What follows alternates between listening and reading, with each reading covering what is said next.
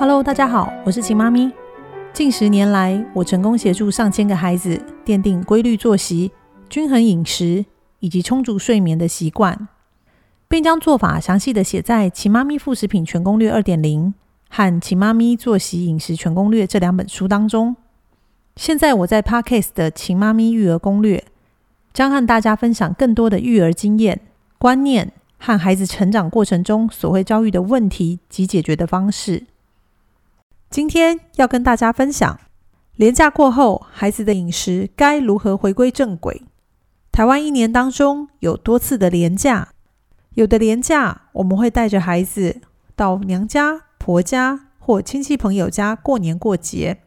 在连假期间，可能因为路程的奔波，吃了不该吃的食物，亦或是环境与人的改变，导致孩子的饮食作息。睡眠受到影响、混乱，因此在连假过后，最常发生的问题之一就是饮食习惯被破坏。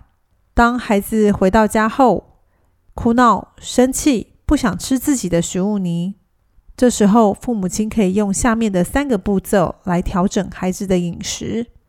第一个步骤，当孩子有饮食状况时，请父母用温柔且坚定的方式和态度。收起当餐的食物泥，并告诉孩子：不想吃，我们就下餐椅。但是因为不想吃食物泥，所以代表你不饿。因为不饿，所以不需要再喝奶。我们等下一餐再吃。第二个步骤，下了餐椅的孩子，有些会开心的去玩耍，有些会持续哭闹。父母亲可以再次告诉持续哭闹的孩子为什么收餐的原因。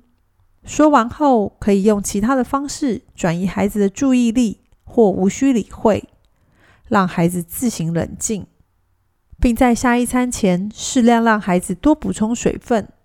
第三个步骤，收起餐点，让孩子自己去感受自己的选择。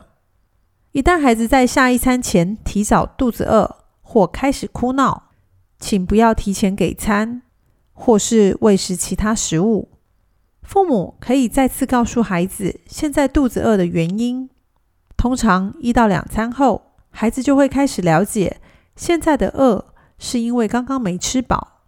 因此，只要父母坚定原则，不需对孩子生气发怒，孩子就会慢慢了解为什么要在父母排定的时间内吃饭。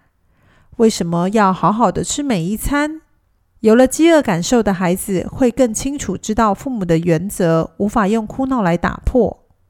但仔细想想，孩子的饮食出现问题，大多来自于父母在廉价时无法帮助孩子有规律作息与正常饮食所导致，因此才会有廉价后饮食需要调整的状况。建议父母在每次连假时，尽可能想办法让孩子维持规律作息与正常饮食，这样连假后才不会让自己与孩子都要再次面临乱流及调整的状况。以上就是今天的分享，希望每对父母都能坚持原则，每个孩子才能吃好、睡饱，充满笑容。